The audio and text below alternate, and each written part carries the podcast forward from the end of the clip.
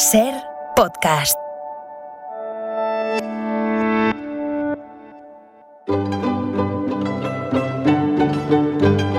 En la ventana acontece, que no es poco, un relato personal de la historia con Nieves con Costrina, cadena Ser.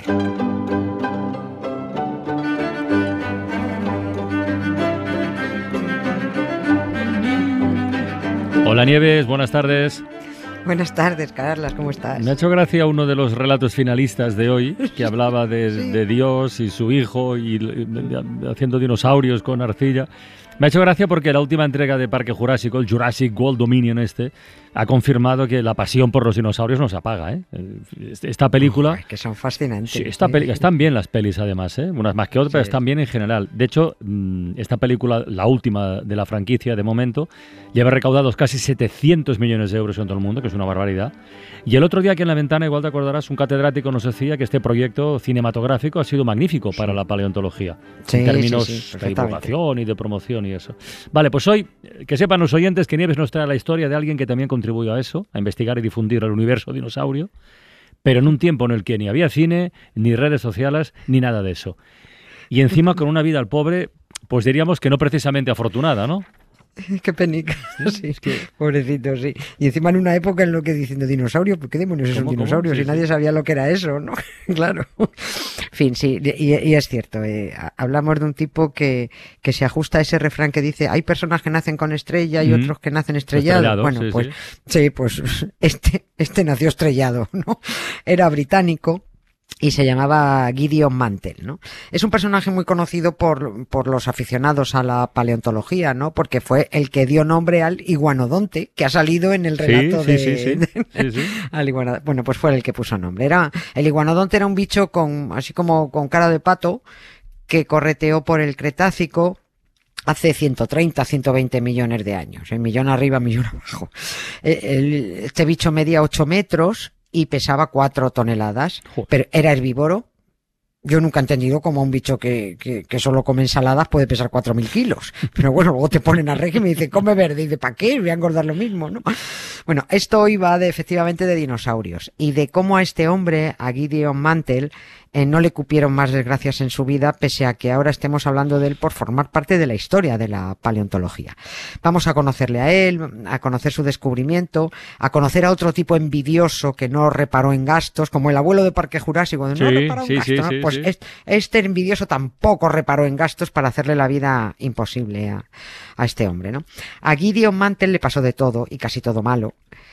Pero cuando le pasaba algo bueno, ya había ahí alguien encargado de, de- de estropeárselo. Eh, este hombre se obsesionó con la búsqueda de restos de dinosaurios, aunque él no sabía lo que era un dinosaurio, ¿no? Algunos tenían sospechas, pero la mayoría no tenían idea de cómo entender Mm. esos huesos tan grandes que aparecían de vez en cuando. En su cabeza no entraba, ¿no? Por eso es importante la fecha de hoy en la paleontología. El 20 de junio de 1824 se catalogó el primer fósil de dinosaurio, el primero. Aún no se llamaban dinosaurios, no se llamaban de ninguna manera. En realidad se catalogaron unos dientes de un bicho desconocido.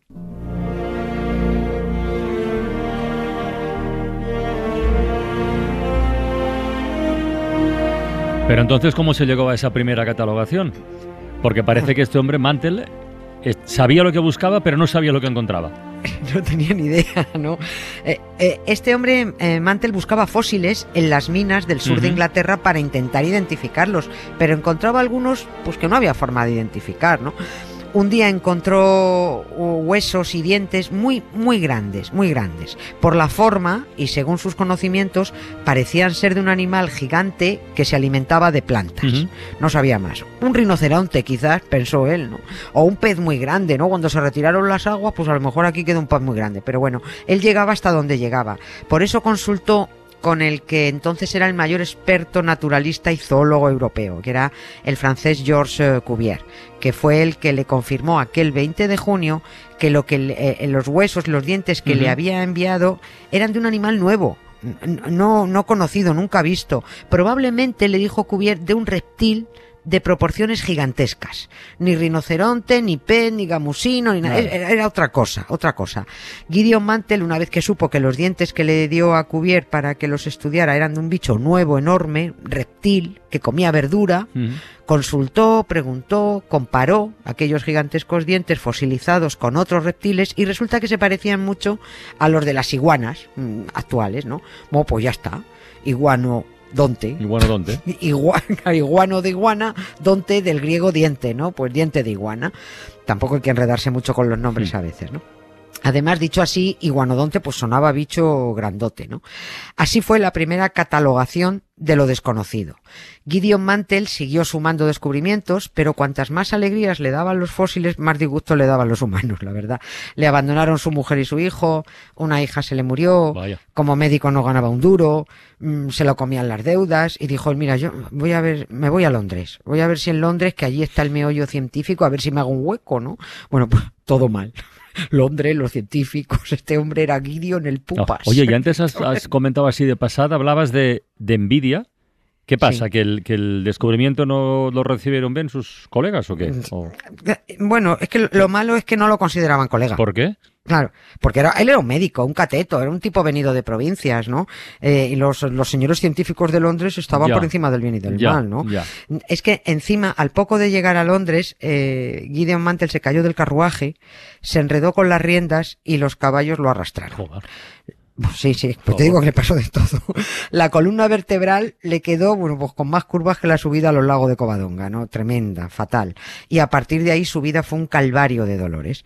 Pero lo que más le dolía era el acoso de la sociedad científica londinense, encabezada por un tipo eh, que tenía mucho prestigio, pero más malo, más malo que un dolor era. Era un tipo que se llamaba Richard Owen. Muy buen investigador, muchísimo prestigio Mm. tenía, pero era también muy mala persona. Es muy famoso porque fue el creador del Museo Británico de Historia Natural. Owen boicoteó todos los trabajos de Mantel, no, no le dejaba avanzar. Y este pobre ya Mantel, destrozado por los dolores de espalda, agobiado por ver cómo sus muchos años de trabajo y sus descubrimientos no se los tenían en cuenta, se lo vetaban todo en la Real Sociedad Científica de Londres, pues mira, se hartó, se metió una sobredosis de opio Anda. y se largó de este mundo. Sí, Bueno. sí, dijo a la porra, a la porra, ya me voy, ¿no? En ese momento, eh, Owen, el malo, aprovechó para eliminar de los archivos los trabajos de Mantel y apropiarse del descubrimiento del iguanodonte, ¿no? A ver, un Tyrannosaurus rex tenía más corazón que este canalla de, de, de Owen, ¿no? Fíjate si sería malo además que todos sospecharon que la necrológica que salió en la prensa dedicada a Gideon Mantel la escribió él.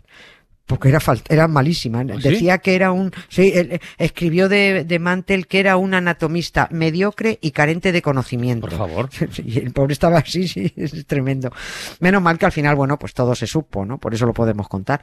Y además, Mantel tuvo un, un bonito detalle, ¿no? Postmortem. Donó su columna vertebral al Real Colegio de Cirujanos de Londres para que pudiera ser estudiada, ¿no? La columna vertebral pasó luego a las vitrinas del Museo de Cirujanos, que por cierto, luego el Owen este también acabó siendo jefe del, del museo. Este perseguía a, a, a- Mantel hasta después de muerto, ¿no? Bueno, pues ahí, em, en esa vitrina del Museo de Cirujanos, estuvo expuesta la, la, la columna con el nombre de su propietario, ¿no? Años después, alguien vino, cambió el cartel por otro que quitó el nombre y solo decía escoliosis lateral lumbodorsal. Bueno, pues no se sabía de quién era. Y en 1970 eh, llegó otro, otro propio, la tiró, porque dijo, pues ya tenemos muchas columnas con escoliosis, ¿no? Esta la tiramos. Pues, y, la pifiaron, ¿no? Pues, pues sí, tenían muchas, pero ninguna columna la había llevado puesta el tipo que catalogó al iguanodonte.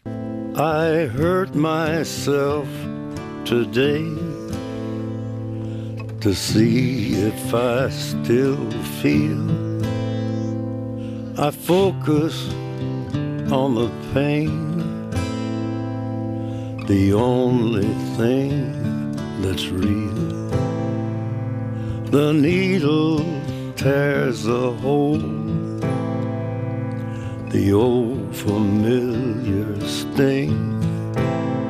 Try to kill it all away, but I remember everything. Estaba pensando, Nieves, que por muchos huesos de dinosaurios que continuarán apareciendo, el problema estaría en la datación. Claro, lo, lo que entonces no se sabía era cómo, cómo situar la antigüedad, es decir, cuántos años tenía eso que encontraban, ¿no? Claro, eso, lo- eso les traía locos. No, no, no, no, no tenían ni idea, ¿no? Eh, Sabían que eran bichos extintos, ¿no? Bichos no conocidos, pero como mucho que pensaban entonces, pues que podrían tener 6.000 años. ¿Cuál era la referencia aceptada de la antigüedad del mundo? Pues, pues cuando lo creó Dios en seis días, ¿no? Porque al séptimo descansó y se fue de cañas, ¿no? El cuento bíblico del Génesis Mm. dice que al sexto día, o sea, el sábado, Sí. Dios creó a los dinosaurios. Bueno, en realidad dice que creó a toda clase de seres vivos, animales domésticos, animales salvajes, reptiles e insectos, ¿no? Bueno, pues se supone que ahí estarían los dinosaurios, ¿no? Pero- y esto fue como muy tarde, yéndonos todo lo atrás que se pueda, hace 6.000 años, que es la antigüedad de la Tierra para los que no estudian, ¿no? Pero durante el siglo XIX la ciencia siguió avanzando y cuando llegó el momento de decir que esos bichos corrieron por el planeta muchísimo, hacía muchísimo más tiempo, quizás millones de años, pues salieron, claro, los ilustrados con sotana y dijeron no puede ser, absolutamente imposible. El mundo tiene solo 6.000 años. Y aquí mm, nos entra una historia muy, a mí me parece muy divertida y que demuestra lo desconcertados que andaban en los primeros buscadores de, de fósiles, ¿no? Porque lo- lo- los fósiles empezaron a aparecer eh, muy pronto, siglos atrás, ¿no? En el siglo XVII, por ejemplo, a finales, 600 y muchos, un investigador encontró en Inglaterra lo que él catalogó como unos testículos fosilizados. Testículos. Eran descomunales, eran unos testículos enormes, según él, mu- mucho más grandes de lo que todo el mundo pueda estar imaginando, más grandes. Bueno, pues ese par de huevos tenía que ser de un gigante, Claro. no tenía, no había otra explicación. El Génesis, en su capítulo 6, eh, versículo 4, dice, por entonces, cuando los hijos de Dios cohabitaban con las hijas de los hombres y éstas tuvieron hijos, aparecieron en la tierra los gigantes. Estos son los esforzados varones de los tiempos primeros, ¿no? Bueno, pues esos testículos eran la prueba de que lo que decía la Biblia era verdad. Los gigantes existieron, ahí estaban sus testículos, ¿no? Pero claro, pasaron 100 años y a finales del siglo XVIII hubo otro investigador, Richard Brooks se llamaba, eh, que le puso nombre al fósil este testicular. Lo llamó Scrotum humanum. Bueno, Y sí, y pasó a ser el primer naturalista que le puso nombre científico a un fósil de un gigante. bueno, pero dado que los gigantes no existieron, ¿a qué bicho pertenecían los huevos estos? A ver, a, un, a un megalosaurus. megalosaurus. Era a un megalosaurus. Al principio a casi todo lo llamaban megalosaurus, que significa lagarto grande, ¿no? Podría ser, creen que podría ser un fósil de, de tiranosaurio, pero que era de un bicho grandísimo se supo mucho después gracias a los dibujos que existían del fósil Scrotum humanum y cuando los paleontólogos ya estaban más puestos en el tema, ¿no? El fósil se perdió, no, no se tiene referencia, está recreado, eh, pero en, en yeso y tal, pero no existe. Pero los dibujos sí, sí existen. Y los más listos dijeron, pero qué testículos de gigantes ni que leches. Esta es la parte de debajo de un fémur, la parte que va encajada con la, con la rodilla y que tiene forma de dos huevos colganderos ahí, ¿no? Aquí lo gracioso es que al llamar a aquel fósil de fémur Scrotum humanus se estaba poniendo por primera vez nombre científico a un fósil. Y esto ha generado un, un dilema. Según las reglas de la clasificación paleontológica, el primer nombre que se le da a un fósil tiene prioridad sobre todos los demás. Ah, no es decir, eso. los paleontólogos Sí, los paleontólogos muy posteriores sentenciaron que ese Scrotum humanum era en realidad de un megalosaurus y con este nombre se ha quedado, sin respetar el primer nombre científico que se dio. Es decir, el megalosaurus debería llamarse Scrotum Ya. y la familia de los megalosáuridos debería ser Scrótidos, pero no les pareció bien. Pero si Mantel llamó iguanodón a su bicho, claro. se sigue manteniendo iguanodón de la familia de los iguanodóntidos, aunque se sepa que no era una iguana. Por, a ver, porque lo de Scrotum no se ha mantenido. Yo protesto. Protesta, protesta. Pro- protesta que es lo tuyo. Pero mañana vuelve, ¿eh? Mañana más. Sí, Venga, un beso, Nieves. un beso, Hasta chao. mañana. Suscríbete Acontece que no es poco. Todos los episodios y contenidos adicionales en la app de Cadena Ser y en nuestros canales de Apple Podcast, Spotify, iBox, Google Podcast y YouTube. Escúchanos en directo en la Ser de lunes a jueves a las 7 de la tarde. Cadena Ser. La radio.